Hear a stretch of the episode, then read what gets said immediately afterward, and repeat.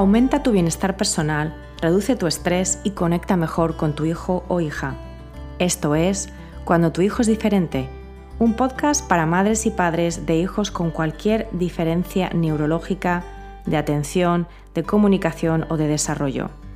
Yo soy Magui Moreno y te doy la bienvenida a este programa donde comparto herramientas, técnicas y consejos prácticos para que disfrutes de tu vida y de tu maternidad.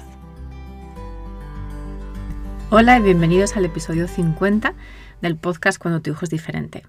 Si conoces algo sobre el mindfulness o te interesan los temas de desarrollo personal, seguramente llegaste a ellos por un problema tan común hoy en día para todos, que es la preocupación excesiva. Te consideres una persona más o menos tranquila, incluso antes de tener hijos y de que tus hijos exhibiesen comportamientos fuera de lo típico o necesidades especiales, seguramente que ya te preocupabas bastante.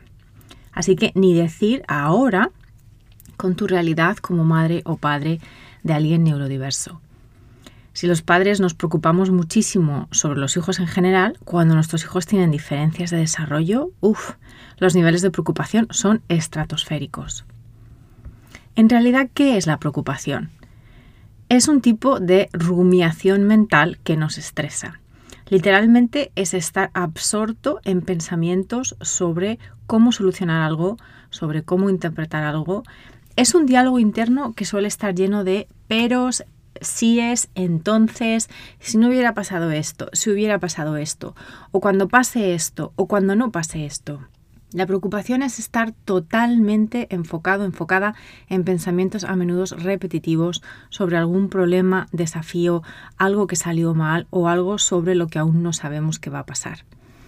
La principal característica de la preocupación es que nos lleva a pensar sobre el pasado o el futuro, es decir, nos aleja del ahora, del momento presente. Y no del momento presente en cuanto a problemas presentes, no, sino del momento presente en tanto que ahora mismo estás sentada o de pie, escuchando mi voz, procesando mis palabras y pensando en qué significa preocupación. A este momento presente me refiero. Lo cierto es que no lo estás haciendo mal. Tu exceso de preocupación no es un defecto tuyo personal, no es que seas muy nerviosa o que te agobies con facilidad, ni por la diferencia de tu hijo o hija, ni en general. Pongamos un poco de perspectiva. Vivimos en sociedades y con estilos de vida que priman el uso de la mente, la hiperactividad, el éxito medido por cuán ocupada o ocupado estás y la llamada multitarea, estar a mil cosas a la vez. Y además vivimos bajo el paradigma tu mente es la responsable de la dirección que lleva tu vida. Y hemos dejado que la mente coja el timón del barco y no lo suelte y nos está llevando a la mayoría de nosotros a la deriva en un océano de estrés, de agobio, de cacofonía mental y de automatismos. La mente suele operar en el futuro y en el pasado, pero poco en el presente. Así que no es una patología tuya individual, es una tendencia en auge por nuestro estilo de vida en las sociedades actuales.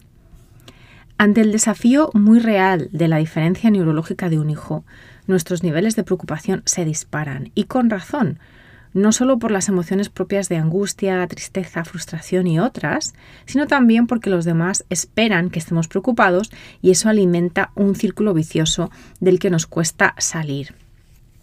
Ahora bien, la preocupación como patrón de pensamiento tiene su parte funcional y útil cuando nos lleva a tareas de lo que llamamos la función ejecutiva, ¿no? que son eh, que es una parte de nuestro cerebro o digamos un entramado de nuestro cerebro que nos ayuda a planificar, a establecer un orden de actuación, identificar objetivos, tiempos, etc. Básicamente la preocupación puede ser funcional o disfuncional. Un ejemplo de la primera es cuando nos preocupamos por el primer año de colegio de nuestro hijo y eso nos ayuda a priorizar, por ejemplo, pues quitarle el pañal como objetivo de los próximos meses, buscando información, buscando incluso ayuda profesional, planificando las fechas que mejor nos vengan para intentarlo, teniendo en, cuenta nuestro calendario familiar, festivo, etc. Un ejemplo de la preocupación disfuncional o tóxica es preocuparse por si tu hijo algún día se va a casar, cuando apenas ha cumplido cinco años. Primero porque está demasiado lejos en el futuro.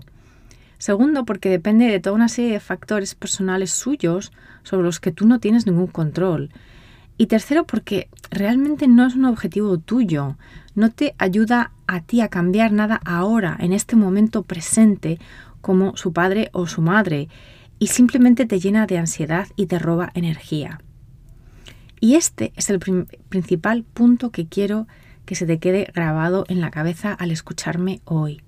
La preocupación estéril, la preocupación disfuncional, la preocupación adictiva, la preocupación tóxica, la que ronda por nuestra cabeza siempre y no nos aclara nada, esa preocupación te está robando energía, atención, motivación y presencia para ayudar a tu hijo ahora.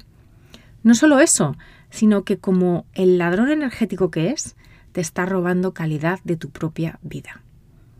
Lo que pasa es que a menudo nos preocupamos por eventos, dificultades o situaciones que son, pues eso, meros pensamientos en nuestra cabeza. El futuro no existe aún y el pasado ya pasó. Ambos, futuro y pasado, son solo pensamientos en tu mente que está proyectando algún evento pasado o alguna emoción no resuelta en un futuro paisaje imaginario.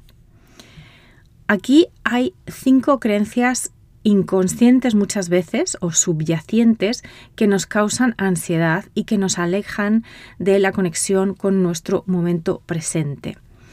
La primera, que tenemos que prepararnos para el futuro ahora. Pero de hecho, la mayoría de las decisiones que tomamos y la planificación que hacemos son bastante a corto plazo. ¿Sabes cómo va a ser tu vida o la de tu hijo dentro de un año? ¿Qué tipo de factores van a afectar a tú o a su vida? Muchos de nosotros nos preocupamos porque sentimos que nos ayuda a planificar. Y es tentador tener en mente esos problemas inquietantes de la misma manera que estamos casi siempre revisando nuestras tareas pendientes, ¿no? ¿Por qué? Pues porque pensamos que, es, que hay que prepararse. Em, Elizabeth Romer, que es profesora de psicología en la Universidad de Massachusetts en Boston y coautora del libro Vivir la ansiedad con conciencia, te dejo la información sobre este libro en las notas del episodio, ella dice que nuestras mentes intentarán resolver siempre un problema, incluso si es un problema que no podemos resolver, ¿no? Y que nos lo digan ahora, además, en este contexto de pandemia eh, global que nadie se veía venir. La segunda creencia es que mucha gente piensa que de alguna manera la preocupación evita los malos resultados, evita los problemas. Y puede parecer que esta estrategia funciona, ya que la mayoría de nuestras preocupaciones, pues la verdad es que nunca se materializan. Pero también la verdad es que ninguno de nosotros podemos controlar el futuro simplemente con nuestros pensamientos. La tercera creencia es que sabemos cómo va a resultar lo que nos está pasando ahora por nuestras experiencias pasadas. Y la consecuencia es que a menudo nos resistimos a nuestra experiencia real, la que está sucediendo ahora mismo. Nos ponemos tensos física y emocionalmente. Y en el proceso nos desconectamos de lo que está realmente sucediendo. Aparte de que, francamente, el pasado no siempre predice el futuro, aunque tu mente lo crea así porque, bueno, pues le da una sensación de control, ¿no? La cuarta creencia es que la acción es impulsada por el pensamiento. El hecho de que nuestra mente ejecute constantemente un comentario sobre todo lo que estamos haciendo, que es lo que llamo yo el comentarista deportivo que tenemos todos dentro, eso no significa que esté tomando las decisiones. Muchas veces nuestro cuerpo actúa antes que la mente. Mucho de lo que hacemos es una respuesta natural a lo que el momento presente nos arroja. Por ejemplo, vas a beber agua. ¿Por qué? Porque tu cuerpo tiene sed, pero eso no es algo que tu mente haya pensado. La historia mental viene segundos después de la respuesta, en muchos casos, en muchas de las acciones que tomamos día tras día. Y la última creencia inconsciente que tenemos sobre la preocupación es que podemos preocuparnos, bueno, pues que es una manera de hacer algo, ¿no? Que es una manera de tomar una acción cuando nos sentimos impotentes. Y hay algo de lógica en eso, incluso algo de ciencia, porque cuando nos preocupamos podemos sentir menos miedo ya que estamos preocupándonos y, y eso implica que estamos pensando en lugar de estar sintiendo el miedo. Pero al final ese miedo está ahí, le prestes atención o no. Y, querido oyente, el miedo a no saber, el miedo a la incertidumbre, el miedo a la falta de control, lo tenemos todos, lo tenemos todos los seres humanos. No eres el único ni la única. Es algo con lo que tenemos que aprender a convivir, no sepultándolo bajo toneladas de pensamientos, que es lo que hacemos con la preocupación, sino aceptándolo y dejando que aparezca y desaparezca como la emoción que es y como todas las emociones. Lo que en última instancia ayuda es estar presente, incluso aunque eso signifique, bueno, pues sentarse con la incertidumbre, con la tristeza y, claro, con una cierta cantidad de preocupación, pero gestionada con conciencia, con intencionalidad, que es de lo que vamos a hablar hoy. En momentos de gran incertidumbre como el actual con la pandemia del coronavirus, es normal preocuparse aún más por las potenciales amenazas de pillar la enfermedad y por las consecuencias del confinamiento. Pero perderse en preocupaciones eh, constantemente es que es agotador. Interfiere además con nuestro avance y con el de nuestros hijos a nivel de bienestar diario. Así que en la coyuntura actual te invito precisamente a que inviertas en mejorar la forma en la que gestionas este molesto hábito mental de la preocupación.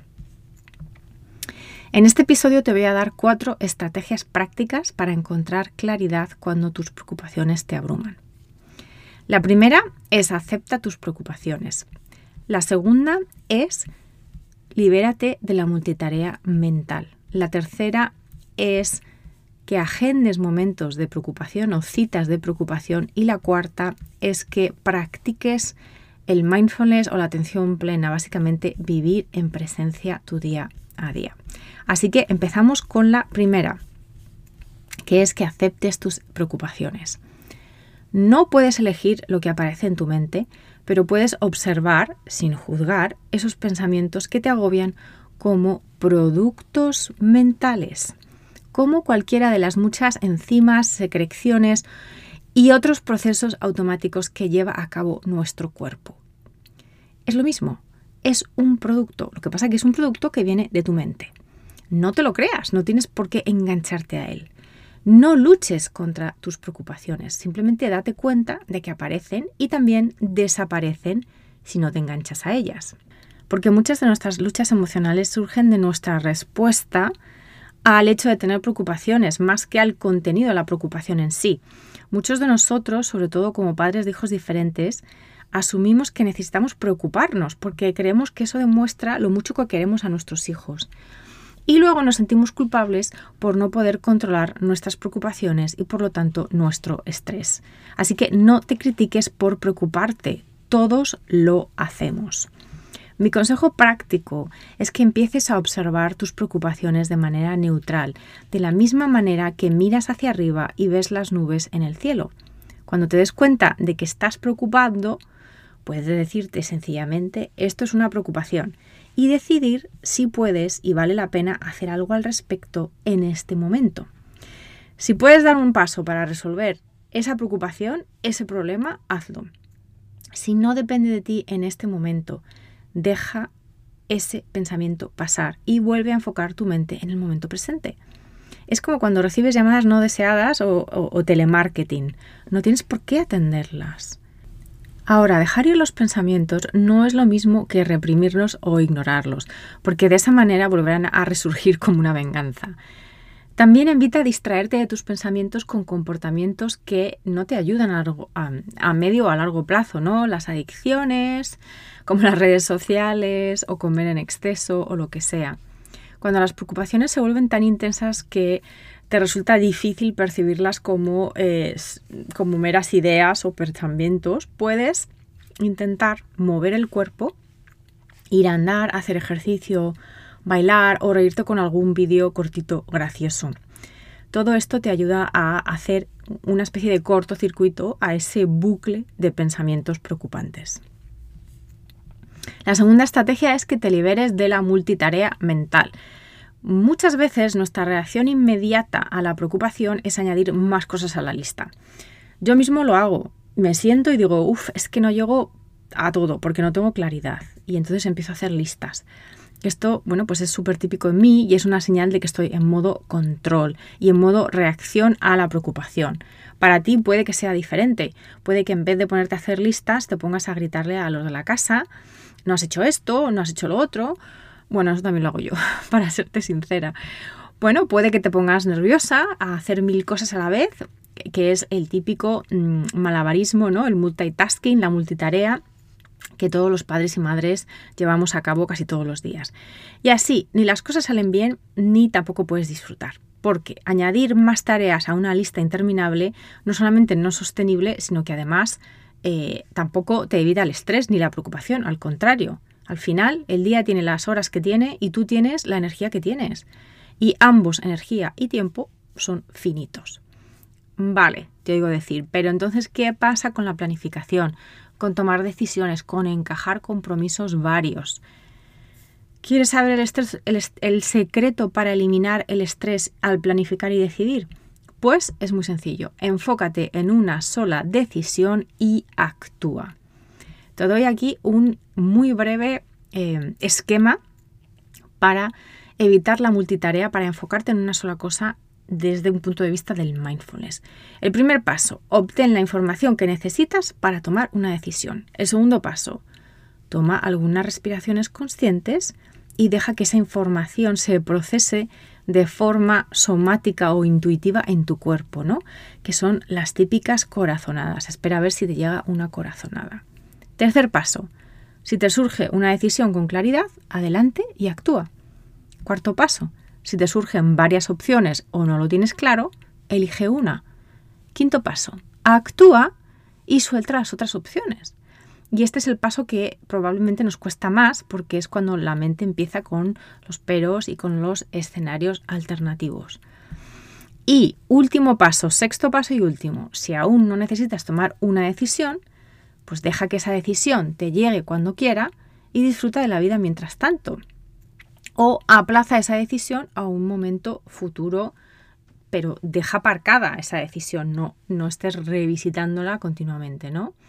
Deja de preocuparte tanto, básicamente, porque tu nivel de preocupación no tiene correlación alguna con la calidad de tus decisiones ni de tus acciones.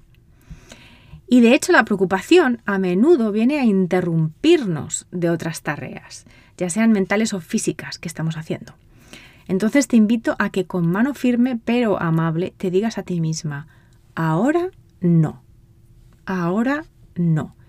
Y si eres de las que entras en diálogos y negociaciones internas sobre entonces para cuándo es que esto me preocupa, pues aquí tienes la tercera estrategia.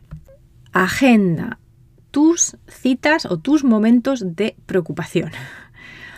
En la década de los 80, el doctor Thomas Borkovec que fue profesor emérito de psicología en la Universidad de Pensilvania y además fue un destacado experto en ansiedad, desarrolló una intervención un poco paradójica, que es animar a las personas que se preocupan crónicamente a dedicar un tiempo específico a la preocupación.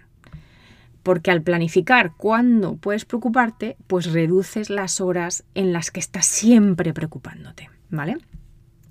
Entonces, en lugar de aspirar a lo imposible que es, no te preocupes, pues podemos apartar unos minutos al día, por ejemplo 15 o 20, para preocuparnos conscientemente, para gestionarlo de esta manera con intención. Y aunque te parezca una locura o que no te va a funcionar, lo cierto es que mm, yo te invito a que lo pruebes porque su efectividad está estudiada por la ciencia del comportamiento humano. En primer lugar, fomenta el autocontrol o el seguimiento de cuándo y dónde divaga tu mente. En segundo lugar, al reservar un espacio y un tiempo para la preocupación, dejarás de asociar la preocupación con una amplia variedad de actividades, como por ejemplo preocuparte cuando estás jugando con tu hijo y aprovechar esos momentos pues, para enfocarte en la conexión con él, por ejemplo, o en el disfrute. Básicamente, dejar un momento concreto del día para preocuparte es una manera de controlar ese estímulo. Al reducir la cantidad de tiempo que te preocupas, es más fácil romper el hábito de estar preocupándote todo el día. Eso sí, te recomiendo que no lo practiques justo antes de acostarte o a primera hora de la mañana, especialmente si tiendes a despertarte con una sensación de ansiedad, ¿no? Bueno, ¿Y qué hago en ese ratito de preocupación libre y desenfrenada? Pues a ver, vomita todo lo que te preocupa, tal cual. Escríbelo mejor si puede ser de tu propio puño y letra. Por cierto, hago un inciso aquí para avisarte de que si aún no estás suscrito o suscrita a mis abrazos virtuales, que son mis emails semanales en los que te doy eh, consejos y comparto experiencias como mamá de un niño con autismo y también doy eh, descuentos y regalos exclusivos, como eh, el cuaderno de reflexión de final de año, te invito a que te suscribas. Este cuaderno es un PDF que te va a ayudar a convertir tus preocupaciones y tus aspiraciones en motivación, inspiración y acción para el año que viene. Es totalmente gratis y lo recibirás a mediados de diciembre suscribiéndote en bit.ly bit.ly con y barra abrazos virtuales, pero te dejo el link en las notas también o siempre puedes hacerlo yendo a mi página web que es maguimoreno.com. Anotar las preocupaciones con anticipación pues nos puede ayudar a mejorar la resolución de problemas porque digamos que nos vamos a desempeñar mejor cuando nuestras preocupaciones no están ocupando espacio mental nuestro. Mm, cuando se acaba esa sesión de preocupación, aparta, pospon las preocupaciones hasta la próxima sesión de preocupaciones, ¿vale? Del mismo modo que yo te diría que es pues, beneficioso responder a tus emails en uno o varios momentos del día en lugar de dejar que interrumpan tu vida en cualquier momento. Y además te, te recomiendo que deshabilites las notificaciones de tu móvil en general, pero bueno, de esto hablaré en otro episodio. Cuando te surjan preocupaciones que parecen urgentes, di, dite a ti misma, a ti mismo con amabilidad, ahora no, ahora no. Y atención, porque la preocupación es un producto mental. Los productos mentales no son peligrosos. Por supuesto que no me estoy refiriendo a la respuesta en situaciones inminentes, como por ejemplo que nuestra hija salga corriendo en medio de la calle. Eso no es una preocupación, eso es una realidad y ahí hay que tomar acción. La cuarta estrategia y última es que practiques el mindfulness o la atención plena. Si me llevas escuchando algo de tiempo, no te sorprenderá que te diga esto. Como decía al principio del episodio, estar presente en el aquí y el ahora es el mejor antídoto contra la preocupación excesiva. Vamos a hacer un pequeño ejercicio, ahora mismo, según me escuchas.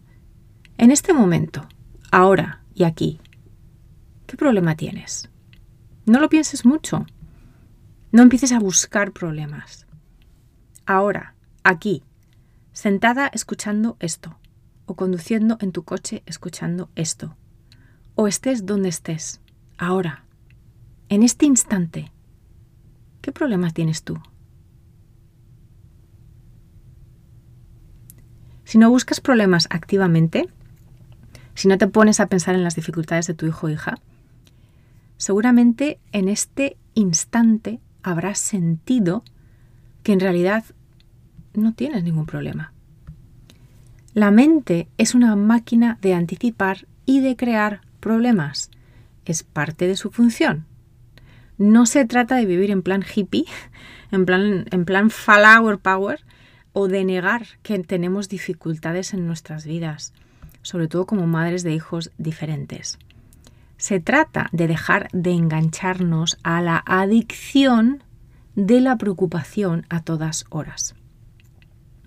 Si no te interesa la meditación como tal, o incluso el mindfulness como práctica, digamos, más formal, puedes practicar la presencia en tu vida con actos tan sencillos y diarios como dejar el móvil en casa y darte un paseo diario, o como saborear tu desayuno sin leer los titulares de las noticias o los emails. Si tu hábito de preocuparte ante estas sugerencias te interrumpe y te dice, pero ¿qué pasa si me pierdo algo importante? Date cuenta de que es solo eso, una preocupación. Ahora no. Ni tú eres tan importante, en el mejor sentido de la expresión, ni la vida se va a parar porque desayunes con atención plena y te sentirás mucho mejor al cabo de los días de liberarte de, esta, de este sin vivir con preocupación a todas horas. La preocupación como todo lo que produce la mente, tiene su función. Aprovechala para avanzar con tus objetivos, para motivarte y ponerte en marcha, pero no dejes que se vuelva adictiva y tóxica, porque entonces será tu mayor fuente de desgaste energético, emocional y físico. Y tendrá la paradójica consecuencia de alejarte aún más de aquello que quieres conseguir para ti y para tu hijo. Espero que este episodio te haya aportado claridad en torno a cómo gestionar nuestra preocupación para sacarle su mayor provecho y cómo evitar que la preocupación dirija nuestra vida con las consecuencias negativas que todos conocemos, el estrés y la ansiedad. Te recuerdo las cuatro estrategias que puedes probar. La primera es acepta tu preocupación. La segunda es evita la multitarea. La tercera es agenda tu cita con la preocupación diaria. Y la cuarta es practica la presencia en el aquí y en el ahora en tu vida diaria. Por hoy me despido y te deseo, como siempre, presencia con tu hijo, presencia contigo mismo, contigo misma y una vida plena. Gracias por escuchar cuando tu hijo es diferente. Para no perderte ningún episodio, suscríbete en tu plataforma de podcast favorita o en YouTube. Si este episodio te ha aportado valor, por favor, compártelo con otras madres y padres en la misma situación. O deja un comentario o una reseña para aumentar la visibilidad de este programa y que pueda llegar a más gente como tú y como yo en busca de apoyo. Si quieres saber más de mí, de mi trabajo y acceder a recursos gratuitos como el kit de primera ayuda, visita mi página web mauimoreno.com.